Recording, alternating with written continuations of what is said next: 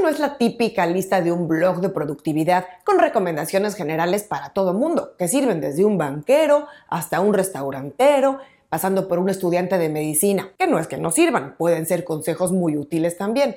Estas son seis recomendaciones concretas que debes aplicar a tu agenda diaria como músico para mantener tu proyecto siempre avanzando. Aunque yo no soy artista, puedo decir que después de más de 25 años trabajando con músicos, con managers y gente de la industria, hay ciertas cosas que marcan la diferencia en la gestión de una carrera. No se trata de volverse esclavo de la productividad y de las listas de tareas, que sé que no es algo especialmente atractivo para los músicos. Se trata de aprender a operar un proyecto de forma eficaz y a la vez asegurarse de no perder ese ritmo creativo, ese flow de los proyectos. Soy Ana Luisa Patiño y estás en Mi Disquera, la casa del artista independiente bien informado.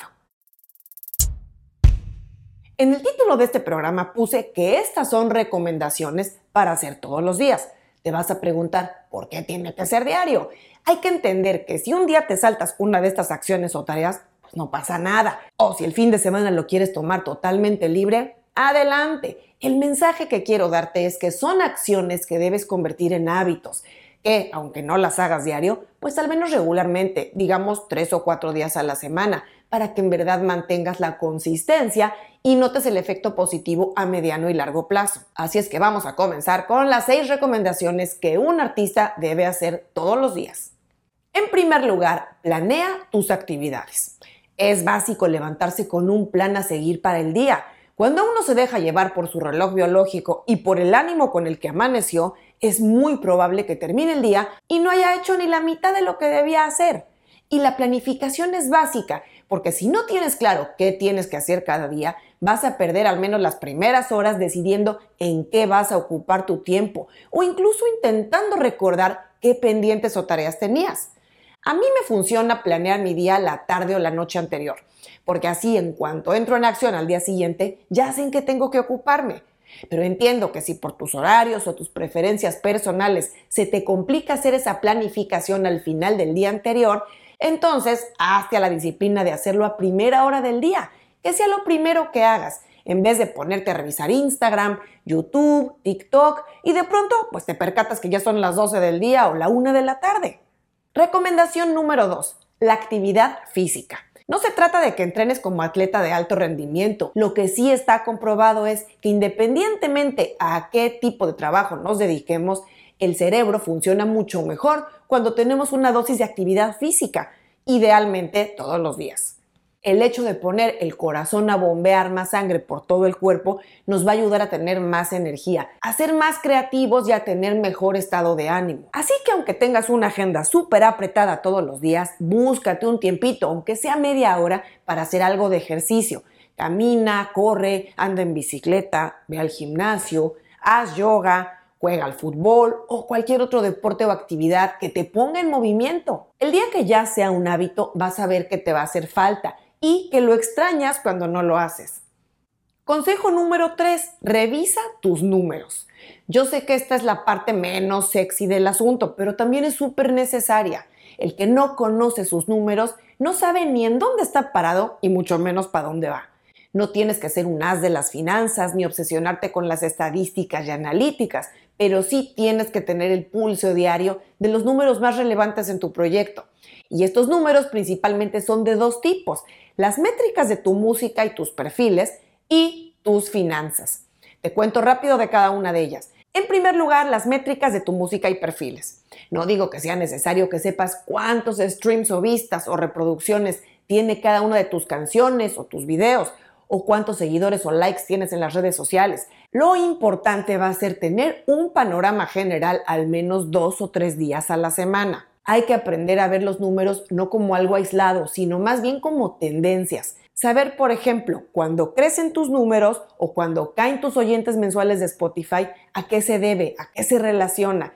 Si quieres saber más sobre cómo analizar las tendencias básicas en Spotify, te dejo el enlace al video donde hablé de eso a detalle. También revisa al menos una vez a la semana cómo va tu canal de YouTube especialmente si estás en etapa activa de lanzamientos. Lo importante de todas estas métricas es ver tendencias, como te decía, entender cuándo, cómo y por qué se generan los picos de uso o cuándo y por qué algo no funciona es básico conocer en qué ciudades y qué demográficos funciona mejor tu música e igualmente poder medir la efectividad de las acciones o de las campañas que hagas. Y el segundo tipo de números al que me refería es tus finanzas y me refiero tanto a tus finanzas personales como a las de tu proyecto, porque aunque al principio todo sale y entra de las mismas bolsas, lo ideal es que tan pronto tú puedas tu proyecto musical debe de tener sus propias cuentas, sus propios ingresos y egresos. Y ojo, esto no tiene que ver con el tamaño de tus cuentas, que tengas muchísimos miles de dólares o pesos, sino del nivel de control que tengas sobre ello. Porque de nada serviría si un día empiezas a ganar miles de dólares si no sabes en qué se te va el dinero y cuando lo necesitas no hay.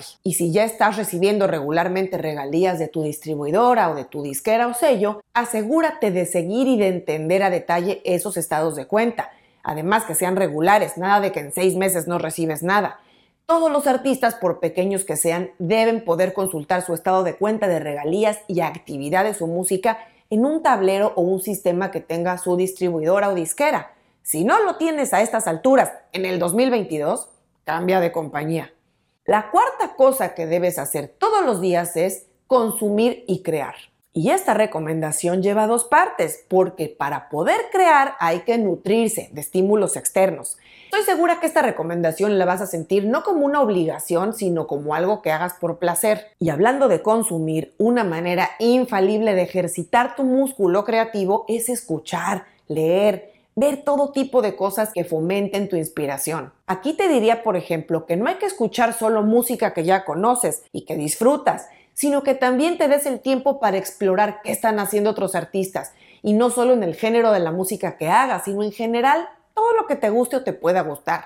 Tal vez seas un artista de rock, pero te encanta el country o el jazz.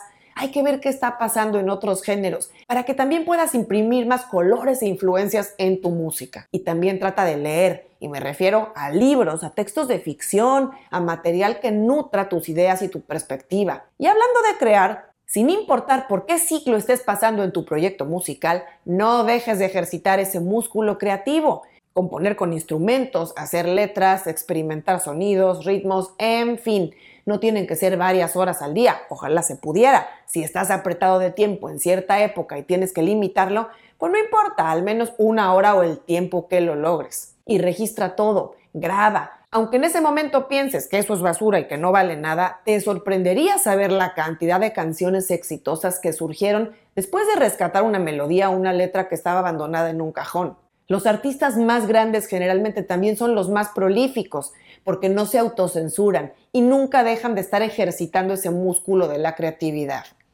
Ahora vamos con la quinta recomendación. Atiende mensajes y temas administrativos básicos. Esta es otra parte que tal vez no es la favorita de los músicos, pero es muy importante que revises tu correo electrónico pues al menos una vez al día. Aprende a filtrar lo que se va directo a la basura y lo que sí amerita respuesta o requiere acción. Dedica unos minutos al día a dar salida a esos pendientes. Claro, también aquí entran los mensajes de texto o chats porque yo sé que los artistas, especialmente los más jóvenes, atienden mucho más este tipo de mensajes que los emails. Parte crucial de atender un negocio es responderle a la gente.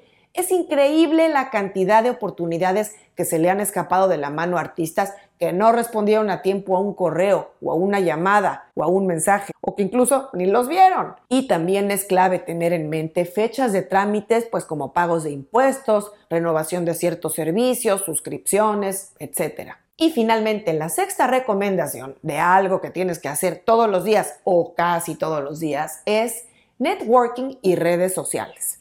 Esta es peligrosa porque puede absorberte mucho tiempo y cuando volteas la cara ya se te fue el día como agua entre los dedos.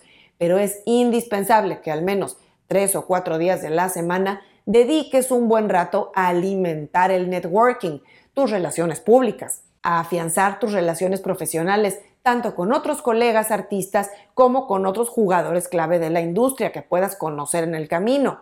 Expande también tus horizontes en LinkedIn, por ejemplo, y en las redes sociales. Además de revisar tus cuentas de Instagram, Facebook, Twitter, etc., es bien importante que uses también esos canales para interactuar con gente interesante para tu proyecto, como otros artistas, productores, gente de sellos, disqueras, etc. No te detengas pensando en que si no te responden vas a quedar en ridículo. La gente en general es muy abierta a interactuar con otros que le aporten valor y que le den ciertos puntos de vista o información interesante. Y además, el no ya lo tienes, así que ve por el sí. Espero que te hayan servido estas recomendaciones para tomar mejor control de tus tiempos y de tus días.